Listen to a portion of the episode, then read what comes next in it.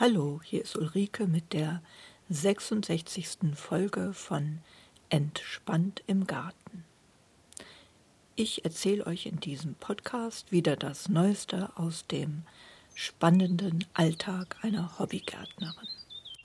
Ich melde mich ja jetzt nach einer längeren Winterpause wieder zurück und es ist just jetzt gerade am 12.03. auch der Zeitpunkt, wo es nach zwei, drei Tagen Dauerregen hier im Rheinland zwei Tage Sonnenschein gab und Frühlingsgefühle kamen auf, die ersten Knospen sind zu sehen, die Schneeglöckchen blühen, Forsythie ist kurz vorm Blühen und das ist der Zeitpunkt, wo es jedem Gärtner so richtig in den Fingern juckt.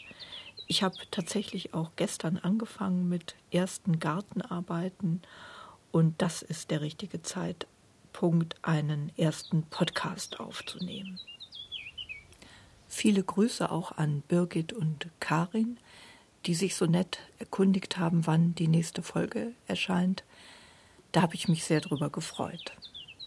Die Themen von dieser Folge sind, äh, ich erzähle ein bisschen von Saatgutfestivals, ich war auf einem in Köln. Dann geht es um die Aussaat von und Vorziehen von Pflanzen im Haus. Und es geht darum, was so anliegt im Garten Ende März, Anfang April, April. Noch ein kurzer technischer Hinweis. Ich veröffentliche diese Folge mal im MP3-Format. Der Vorteil dabei ist, dass äh, das dann abzuspielen ist auf der Webseite von Podhost, was bislang mit dem anderen Format nicht direkt geht. Der Nachteil ist, dass im Podcast selber keine Bilder dann hinterlegt werden können und ich weiß nicht genau, ob es dann Kapitelmarker gibt. Aber ich probiere das aus, weil ich immer wieder Nachrichten bekomme, dass man den Podcast zwar abonnieren kann, aber dass man ihn nicht direkt auf der Webseite von Podhost abspielen kann.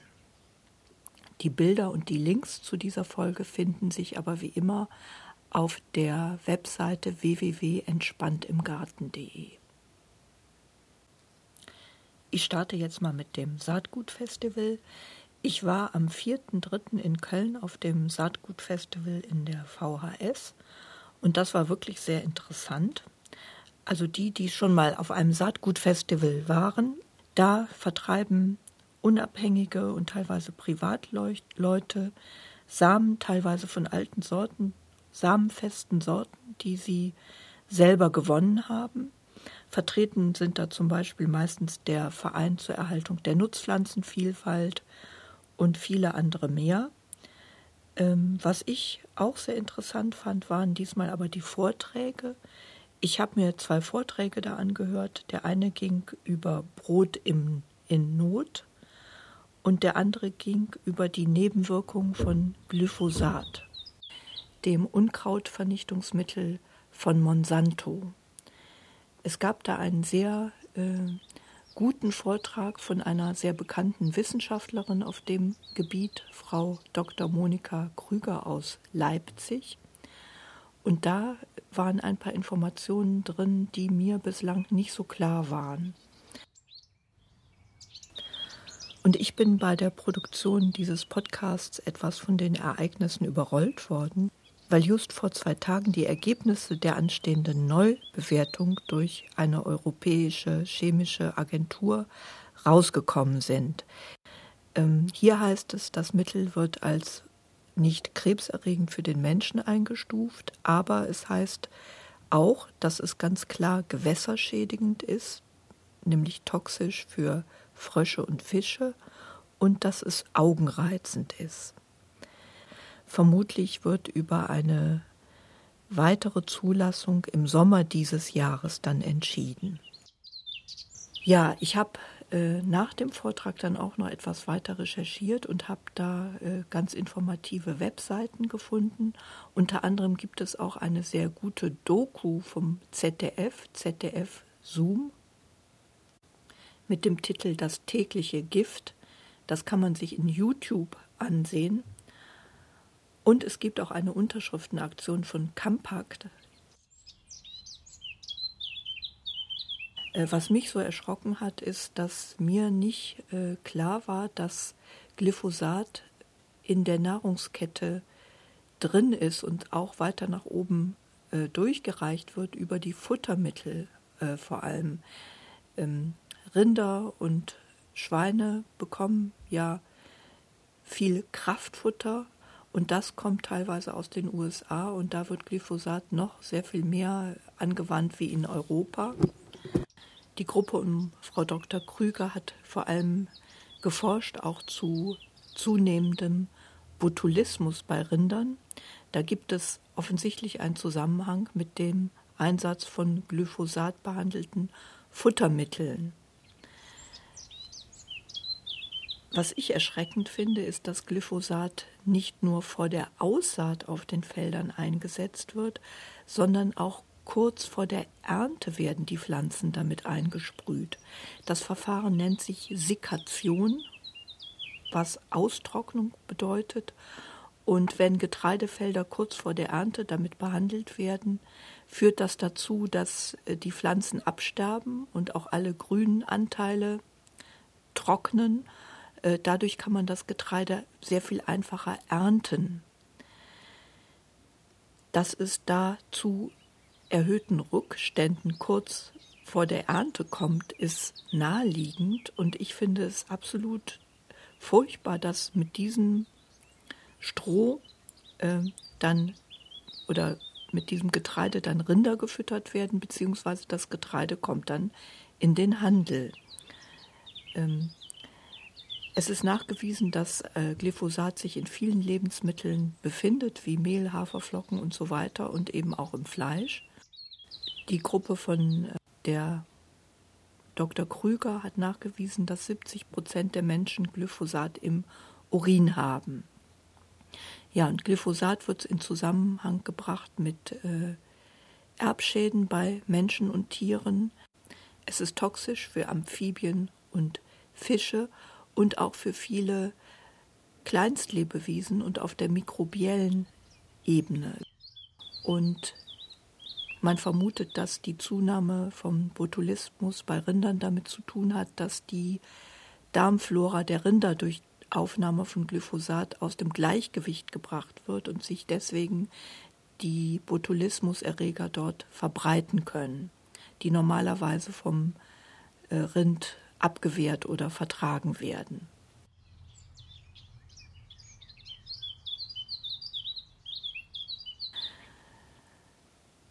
Glyphosat ist extrem gewässerschädlich und sollte keinesfalls auf Asphalt, äh, auf Wegen, Platten ausgebracht werden, weil es im Wasser ganz verheerende Auswirkungen hat. Und der flächendeckende Einsatz führt halt zur, zum Rückgang der Beikräuter auf dem Feld, was wiederum die Grundlage von vielen Insekten, die Nahrungsgrundlage von vielen Insekten und Vögeln ist. Es greift also ganz empfindlich in den ganzen Naturkreislauf ein. Ich habe für mich so das Fazit gezogen, verstärkt Grundnahrungsmittel wirklich aus biologischem Anbau zu essen, weil bei dem Rest kann man nicht sicher sein, dass eben Glyphosat drin ist. Und es ist umstritten, ob es jetzt krebserregend ist oder nicht. Ja, unterzeichnet alle die Unterschriftenaktion von Campact. Es ist zu hoffen, dass das entschieden wird, dass Glyphosat verboten wird. Und was ich auch sehr wichtig finde, ist, dass Glyphosat behandelte Futtermittel aus dem Verkehr gezogen werden. Der zweite Vortrag, den ich mir angehört habe, ging über Weizen. Da gibt es eine Aktion Agrar mit dem Namen Brot in Not. Die setzen sich dafür ein, dass die staatliche Unterstützung der Forschung, der Züchtung von Saatgut von Weizen nicht hauptsächlich Richtung der großen Konzerne fließt. Zurzeit ist es nämlich so, dass mit öffentlichen Fördermitteln so die Züchtung von Hybridweizen unterstützt wird, hauptsächlich mit 80 Prozent wurde gesagt und sehr viel weniger Gelder, Gelder Richtung kleinerer Züchter fließen. Auch hier gibt es eine Unterschriftenaktion, Brot in Not, wenn ihr das unterstützen wollt. Und ihr könnt da nachlesen, was es damit genau auf sich hat. Auf jeden Fall wird durch die jetzige Praxis eigentlich gefördert, dass es weniger Arten gibt. Und es ist nachvollziehbar, dass man so in Zeiten des Klimawandels eher schlechter aufgestellt ist wie besser.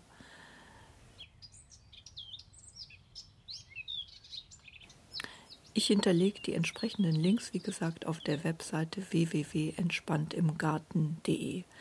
Äh, besonders die Doku vom ZDF ist wirklich sehenswert. Guckt euch das mal an äh, zu dem Thema Glyphosat. Ja, darüber hinaus gab es bei dem Saatgutfestival viele Pflanzen und Samen zu kaufen, aber es gab auch ein paar ganz witzige Anregungen. Äh, was mich zu meinem nächsten Thema bringt, nämlich die Vorzucht von Pflanzen im Haus. Auf dem Festival in Köln gab es jemand, der diese Tetrapacks von den Milchkartons verwendete, weil man daraus ganz gut Anzuchtschalen basteln kann. Man schneidet einfach eine Seite von dem Milchkarton auf und hat dann eine prima Anzuchtschale für Pflanzen. Äh, ihr könnt euch die Bilder auf meiner Webseite angucken.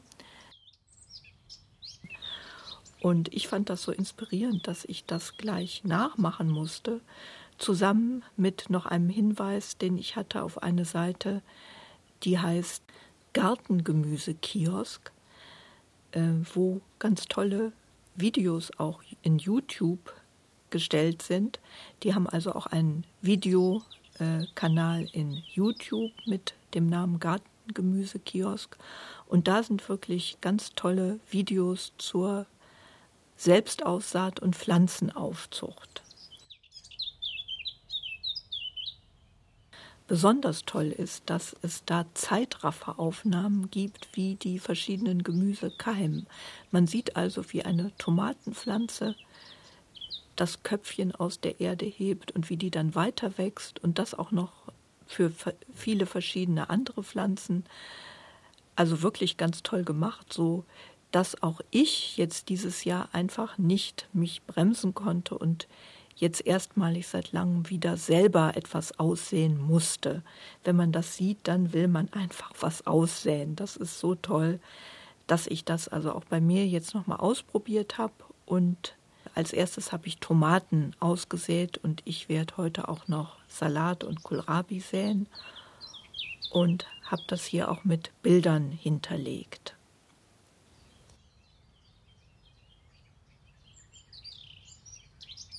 Ja, ich habe das lange nicht gemacht, weil wir eine Wohnung im Erdgeschoss haben. Da ist der Lichteinfall durch die Fenster nicht groß genug, dass das hier gut klappen würde mit den Pflanzen. Zum Auskeimen brauchen die erstmal kein Licht. Das ist also okay, wenn man die erstmal wässert und dann auf die Fensterbank warm stellt. Ich wickel immer noch eine Plastiktüte drum, dass so ein feuchtes, gutes Kleinklima entsteht. Sobald die Pflänzchen dann aber die gekeimt sind und das Grün praktisch dem Licht entgegen, entgegenstrebt, haben die bei mir einfach zu wenig Licht. Und ich müsste die dann entweder rausstellen oder halt mit so Pflanzenlampen arbeiten. Ich habe mir das angeguckt in den Videos von dem Gartengemüsekiosk. Die arbeiten mit so Pflanzenlampen, haben auch einen Link, um die zu bestellen. Die scheinen aber irgendwie aus Fernost zu kommen. Und die ganze Technik, die war mir erstmal, weiß ich nicht, also schlecht übersetzt, die Produktbeschreibung irgendwie nicht geschützt. Und ich müsste das dazu noch in Wohnräumen aufstellen. Da war mir das jetzt erstmal zu unsicher. Nicht, dass die da explodiert, diese Lampe. Die Alternative, die ich habe, ist, dass ich die Pflanzen äh, rausstelle und mir dann eventuell nochmal so ein Kleingewächshaus besorge. Ähm, wenn es nicht schon warm genug ist. Aber gerade Tomaten brauchen das ja, dass es ein bisschen wärmer ist. Ich muss einfach mal schauen. Ich habe einmal ganz gute Erfahrungen gemacht mit so einem Foliengewächshaus. Das sind so Drahtgestelle mit so einer Folienhaube drüber, meistens mit Reißverschlüssen, sodass man das vorne öffnen kann. Die sind nicht so kostspielig. Bis zu 30 Euro kostet ein etwas größeres. Vielleicht schaffe ich mir nochmal so eins an. Wenn ihr das zum ersten Mal macht, das ist also wirklich wichtig, dass die Pflanzen genug Licht haben, wenn sie aus der Erde sind, weil die sonst vergeilen. Äh, das heißt, die werden ganz lang und hellgrün und haben schwächliche Stiele und all das sind keine guten Startbedingungen zum Auspflanzen. Ich habe jetzt hier von Kollegen gehört, wenn man eine Wohnung hat, die im vierten, fünften Stock ist, dann kann es sein, dass auch das Licht innen reicht. Aber bei Erdgeschosswohnungen ist das halt leider nicht der Fall. Zum Aussehen insgesamt finde ich das ganz witzig mit diesen Milchkartons, die man benutzen kann. Ich sammle also fleißig für meine Folgeaussaaten. Äh, Tomaten habt ihr gesehen, die Samen habe ich da reingelegt sozusagen. Äh, die sollen jetzt erstmal auf der Fensterbank keimen und wenn die dann draußen sind, werde ich sie wahrscheinlich in so einem Mini-Gewächshaus auf den Balkon stellen, bis sie groß genug sind und dann pikiere ich sie. Die kommen dann in Töpfchen, dass die mehr Platz zum Weiterwachsen haben. Wenn ich Glück habe und es warm genug ist, stelle ich die dann auf den Balkon bzw. in so ein Foliengewächshaus.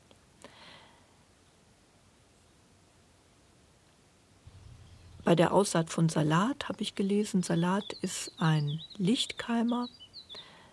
Die Tomaten bedeckt man mit Erde, aber bei dem Salat, den ich da erworben habe, äh, steht, dass man nur kaum oder gar nicht mit Erde bedeckt. Äh, wenn ihr aussieht, dann muss man sich immer auf den Packungen das durchlesen, ob das jetzt Lichtkeimer sind oder nicht. Wenn ihr Näheres erfahren wollt zur Jungpflanzenaufzucht, dann seht euch wirklich diese Videos von dem Gartengemüse-Kiosk an. Die sind sehr aufschlussreich und wie gesagt mit diesen lustigen Zeitrafferpflanzen, äh, Zeitrafferaufnahmen sehr sehenswert. Da gibt es dann auch noch mehr Tipps und ihr könnt sehen, wie, wie die pikieren. Das Pikieren nochmal ist das Umpflanzen der kleinen Pflänzchen in etwas größere Töpfe und dann werden sie auch in nährstoffreiche Erde gesetzt. Die, äh, die Aussaat geschieht in Anzuchterde. Das ist auch ganz wichtig. Man soll sich also unbedingt Anzuchtserde besorgen, weil zum Keimen benötigen die Pflanzen erstmal keine Nährstoffe. Ganz im Gegenteil, wenn es dann zu viele Nährstoffe gibt, dann werden die auch groß und wackelig und nicht so stabil und widerstandsfähig. Also ganz wichtig zum Ankeimen Anzuchtserde verwenden und dann pikieren in normale Blumenerde zum Weiterwachsen. Im Haus kann man jetzt Gemüse mit langer Kulturzeit aussehen, wie halt Tomaten, Sellerie, Paprika, Kohlrabi, Aubergine, frühe Kohlsorten und so weiter. Tomaten haben die meisten Leute schon Mitte, Ende Februar ausgesät. Wie gesagt, bei mir wegen mangelndem Gewächshaus ist das immer ein bisschen kritisch. Deswegen warte ich lieber, bis ich die Pflanzen dann auch äh, draußen hinstellen kann. Aber die richtigen Profis fangen schon Mitte Februar mit der Pflanzenvorzucht an. Vorziehen kann man auch Salate, wenn man will. Die kann man etwas später natürlich auch direkt im Freiland säen. Vom phänologischen Kalender her befinden wir uns in Brühl jetzt gerade im Übergang Vorfrühling auf Hochfrühling. Der Vorfrühling, der meistens so circa Mitte, Anfang Februar startet, wird markiert vom Beginn der Schneeglöckchen und der Haselnüsse. Und der Hochfrühling ist dann gekennzeichnet von der Blüte der Forsythie und der Buschwindröschen. In Brühl unten in der rheinischen Tiefebene fangen die Forsythien jetzt so gerade an zu blühen. Mein Schrebergarten liegt etwa 200 Meter höher am Hang des Vorgebirges. Da ist man immer noch ein bis zwei Wochen zurück. Da blühen die Forsythien noch nicht. Der Blühbeginn der Forsythien markiert den günstigsten Zeitpunkt, um die Rosen zu schneiden und auch äh, den Zeitpunkt, ab dem es möglich ist, Kartoffeln zu stecken. Das ist übrigens etwas, was ich dieses Jahr wieder schon gemacht habe. Ich keime also seit circa zwei, drei Wochen Kartoffeln vor. Diese Vorkeimung, die verfrüht die, Ernte, die Ernte ein bisschen und man äh, schlägt diesen Kartoffelkrankheiten ein bisschen in Schnippchen dadurch, dass die früher reif werden. Ich habe mir wieder die Sorte Nicola bestellt, meine Lieblingssorte. Und die keimen bei mir im Warmen. Ich lege die dann immer entweder in Eierkartons oder einfach auf so einen Pappdeckel und lasse die dort äh, unter Licht, das ist wichtig, vorkeimen. Lichteinwirkung ist wichtig, damit die Keime dann robust werden und grün. Sonst kriegt man diese langen weißen Keime, die viel zu, äh, die viel zu leicht abbrechen. Also das ist hier auch wichtig, dass das unter Lichteinwirkung geschieht. Ja, ich erzähle jetzt ein bisschen, was ich so gemacht habe im Garten und was anliegt. Jetzt im Vorfrühling und dann auch im Hochfrühling im April, was für Gartenarbeiten jetzt anstehen. Ich war gestern das erste Mal so richtig im Schrebergarten aktiv und habe Beete gesäubert, also verblühte Stauden abgeschnitten. Ich habe erstmal in einer Runde die ganzen Stängel, also das grobe Material da abgeräumt von verschiedenen Beeten. Das waren also so Stängel von Astern und noch Kosmeen und dann habe ich was zurückgeschnitten, so ein Salbeibusch noch zurückgeschnitten, ähm, Kräuter zurückgeschnitten und dann habe ich ein Quadratmeter Beet schon gesäubert. Das ist jetzt etwas, was in den Folgewochen ansteht, dass nach und nach die Beete gesäubert werden. Was man hier sieht, ist das zurückgeschnittene Mädchengras, Mädchenhaargras und eine ganz erfreuliche Entdeckung. Ich hatte ja letztes Jahr eine äh, Staude gepflanzt, das weiße Leinkraut. Das ist so eine äh, Staude, die gut in so einen Wildblumengarten passt, also auch noch so etwas äh, wildere Pflanze und die hat 1a überwintert. Ja, beim Beetesäubern ist wichtig, oder mir ist das wichtig, dass ich Selbstaussaaten äh, stehen lasse. Ich habe ein Beet, wo ich das immer äh, stehen lasse. Das Selbstausseherbeet nenne ich das. Äh, ihr könnt hier im Bild oder auf der Webseite sehen, ein Keimling von dem kalifornischen Mohn oder Schlafmützchen, wie die auch heißen, und die Jungfer im Grün. Das sind also die beiden Pflanzen, die sich da immer wieder selber aussehen. Was ich auch noch stehen lasse, ist zum Beispiel die Lichtnelke. Und wenn ich sie erkenne, die kommen ein bisschen später, die Ringelblumen. Die säen sich auch selber aus. Und die Kosmeen oder Schmuckkörbchen. Aber die sind jetzt noch nicht draußen. Und ich habe angefangen, die Gemüsebeete umzugraben und habe dann auf dem ersten ein, zwei Quadratmetern direkt noch schnell Knoblauchzehen gesteckt. Knoblauch kann man eigentlich auch im Oktober schon stecken, weil der ist winterhart und man hat dann einen Vorsprung im Frühjahr.